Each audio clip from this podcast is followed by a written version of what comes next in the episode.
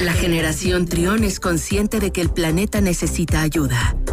Los ingenieros en biotecnología, Nicolás Ángeles y Daniel Lira, nos guían para explicarnos qué podemos hacer por la Tierra. Miércoles de cero emisiones en Trión Live.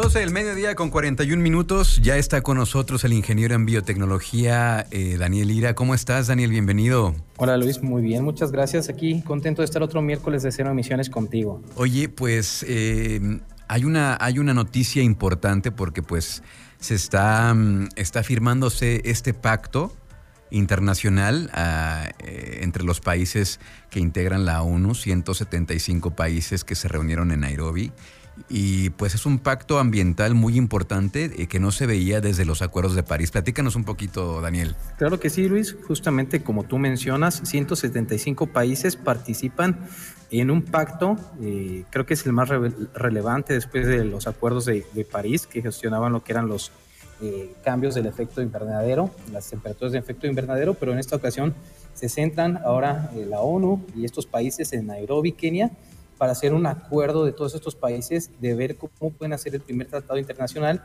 que esté vinculado con la contaminación por plásticos. Justamente ya tiene rato este acuerdo de París, que lógico comprometía a todas estas naciones que se ponían, eh, ahora sí que con este tratado, de acuerdo a este tratado, los comprometían pues a generar negociaciones, planes, incluso económicos para mejorar lo que sería la situación del mundo, ¿no? No elevar hasta cierto grado lo que sería la, la, contaminación ni elevar la temperatura que hay en el medio ambiente. Pero en esta ocasión se juntan para proyectar su plan hacia el 2024, para que entonces todos estos países, estas 175 naciones, pues proyecten lo que sería un plan de trabajo de cómo ahora gestionar los residuos plásticos. Y esto va muy de la mano de una noticia que tuvimos, Luis, hace poquito, hace como un mes, que justamente es que los residuos plásticos se han intensificado de manera, pues ahora sí que muy grande en este último año, sobre todo por lo que fue la pandemia, ¿no? De los materiales de, la pandemia. Sin embargo, pues llegó a un alcance muy alto. Tan solo el año pasado fueron 461.1 millones de toneladas de plásticos. Y bueno, apenas solamente el 9% de esas toneladas de este tipo de residuos se recogen y se reciclan en el mundo. Entonces, pues realmente es muy poco todo el porcentaje que tenemos de reciclaje. Se abre esta propuesta porque aunque sí hay cierta educación de reciclaje o de recoger este tipo de material, de hecho mucha gente lo hace, hay varias brigadas, sin embargo en el mundo sigue siendo aún más barato fabricar el plástico que incluso reciclarlo. Entonces, ante esto pues preocupa la ONU, ¿no? Porque mientras esto siga pasando, hablando del tema económico, pues la gente va a seguir produciendo plástico. Entonces, este programa es muy interesante porque justamente ve la manera en que los países se van a, comprometer primeramente en desarrollar instrumentos internacionales, pero también jurídicos que puedan vincular a estos países, pero que puedan también gestionar medidas que sean tanto vinculantes entre países y organizaciones, pero también que sean voluntarias. Y esto va a tener que ver justamente con todo lo que es el ciclo completo de la vida del plástico, desde cómo se produce, cómo se lleva a cabo, dónde se recolecta y bueno, sabemos que este ciclo completo lleva un montón de cosas, ¿no? Desde logística, desde transporte, desde el consumidor final como lo somos nosotros. Entonces, no nos debe sorprender que a futuro, bueno, algunos países pongan ciertas leyes o incluso empresas que se que estén afiliadas a este concepto de los Objetivos de Desarrollo 2030, pues también por ahí pongan tal vez una señalización en sus empaques. Entonces es bastante interesante cómo se va a estar tratando de gestionar eso. Todo un ciclo completo de un objeto que sabemos que no es corto, muchas veces dura hasta millones de años, pero ver cómo lo podemos reducir es bastante interesante, Luis. Oye, eh, Daniel, ahora eh, todo esto, imagínate nada más que 175 países se pongan de acuerdo, lleva algo de tiempo, pero ya digamos que ya se sembró esa semilla para que eh, este, este pacto se lleve a cabo. ¿Sabemos cuánto va a llevar a tiempo, que, cuánto tiempo va a llevar que ya se implemente, eh, que ya lo veamos en, la vida diaria? Ok, es una buena pregunta, Luis. Ahorita ellos lo están proyectando para comenzar, ya tener las planificaciones y todo este asunto vinculante, ya todo bien establecido para el 2024, para comenzar acciones 2024 ya con los planes definidos. E, es interesante que, esta resolución de todos los países eh, abre también la puerta bueno, a una creación de mecanismos financieros, que muchas veces habíamos hablado de eso, ¿no, Luis? ¿Cómo es que le exiges a países que tal vez son eh, de más bajos eh, recursos, escasos recursos, y que no pueden implementar tecnologías o, o, ciertas alianzas para poder gestionar este gestionamiento de la basura, ¿no? Bueno, este plan también busca la creación de este mecanismo mecanismo perdón, financiero que pueda ayudar pues a desarrollar medidas que incluyan eh, el tratado, que se incluyan ahí. Y de esta manera pues va a haber flexibilidad para todo tipo de países que estén presentes en este tratado. Hablo de todo tipo de países porque fíjate que algo interesante de esta cita de Nairobi, como lo han llamado, es que se presentaron tres resoluciones sobre la contaminación del plástico. Uno lo propuso la Unión Europea, el Reino Unido, Noruega y otros estados eh, de estos países. Eh, también Japón propuso ahí, levantó la mano. Sin embargo, algo que me parece bastante interesante, que, que tuvo más, más, apoyo de estas resoluciones que se dieron para la formación de este tratado, fueron los que eran apoyados o patrocinados por Perú y Ruanda. Normalmente pensamos que países más desarrollados o más ricos económicamente, bueno, son los que tienen más apoyo, ¿no? O más preocupación.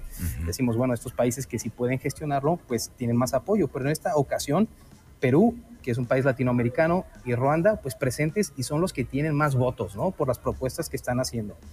Entonces, esto a mí me parece muy interesante. También suenan países como Chile, Colombia, Costa Rica y Ecuador en apoyo con Reino Unido. Entonces, bueno, me, parece muy esperanzador para mí saber que hay países latinoamericanos que también levantan la mano y dicen, bueno, nosotros también, no solo países tal vez europeos, y nosotros también estamos proponiendo, ¿no? Cómo gestionar estos residuos. Y bueno, fueron los más, más apoyados. Por ahí también comentarlos que por ahí ya también existen estos protocolos. Unos ustedes pueden ver el informe directamente en la página de la ONU y bueno, van a poder ver todas estas propuestas que dieron estos países, Luis. Fíjate que no me sorprende que, países latinoamericanos estén levantando la mano, porque inclusive lo hemos visto, ustedes estuvieron hace poco en un, en un, en un concurso donde se presentaban soluciones a problemas ambientales, donde ustedes participaron y por ahí eh, había una, una propuesta muy buena de los chilenos, eh, había obviamente propuestas de México y eso es interesante y como dices, es esperanzador porque pues ahora sí que con, con este mundo globalizado, con este mundo tan conectado, pues las propuestas y las soluciones pueden venir de cualquier parte del mundo prácticamente. Exactamente, Luis. Y muchas veces los países de más escasos recursos, al final de cuentas, son los que sienten más los efectos del, cambio, ¿no? Donde hay menos infraestructura, donde hay menos tecnología, pues se siente más, pero justamente ahí es de donde nacen más ideas innovadoras, ¿no? Como este tipo de países. Y bueno, sí es algo que nos llena de orgullo y que pues hay que seguir muy, muy de cerca, ¿no? Para ver qué pasa. Les digo, está proyectado para 2024 tener un plan estratégico tiene datos muy puntuales y esperemos que sean como los del eh, Tratado de París, que es, por ejemplo, mantener el aumento de la temperatura no mayor a 2 grados centígrados. Me parece que va a ser algo muy similar. Tal vez reducir y poner una, un límite de producción de plástico y también de desecho de ellos. Me imagino que va a ser muy bien cuantificado y bueno, va a permitir a todas las naciones enfocarnos. Y ahora sí que a mí me parece esta, ahora sí una noticia buena, ¿no, Luis? Casi siempre damos noticias malas, pero me parece una buena noticia que se esté gestionando esto. Eso es lo que te quería preguntar. ¿Crees que esta ya sea la solución, una solución ya definitiva a la contaminación del plástico? Mm, mira, sinceramente no creo, pero ya es un paso bastante importante, Luis. Y lo importante aquí es dar pasos, ¿no? O sea, no dar brincos, dar pasitos, pero ir avanzando. Entonces me parece algo pues bastante óptimo y algo que podemos aprovechar todos. Tal vez nos equivoquemos eh, en la ejecución, pero nos va a enseñar mucho, ¿no? De acuerdo. Oye, pues muchísimas gracias, Daniel. Eh, siempre es un gusto platicar contigo, escuchar pues eh, los comentarios que ustedes nos hacen ahí en EcoScience Lab, esta empresa que se dedica pues a desarrollar eh, soluciones a favor del medio ambiente. Y, pues ya próximamente nos platicarán ahora en qué, en qué proyecto están, porque siempre están pues innovando, desarrollando tecnologías, investigando y cosas muy interesantes. Y nos encantará saber qué es qué es lo nuevo que están preparando, Daniel. ¿Cómo, los, ¿cómo los encontramos a ustedes eh, en redes sociales para darle seguimiento, para estar al pendiente de lo que ustedes están desarrollando? Sí, nos pueden encontrar ahí como EcoScience Lab, tanto en Facebook, Instagram y Twitter. Por ahí tenemos. Eh, posteriormente, tal vez pasemos un poco de redes personales para que también vean algunos de los proyectos que tenemos. Justamente después te, comentamos algunos proyectos, justamente también con el mundo de la moda y los textiles, pero eso será más adelante. Pero ahí nos pueden encontrar, Luis. Muchísimas gracias, Daniel. Un abrazo. Un abrazo, Luis. Gracias.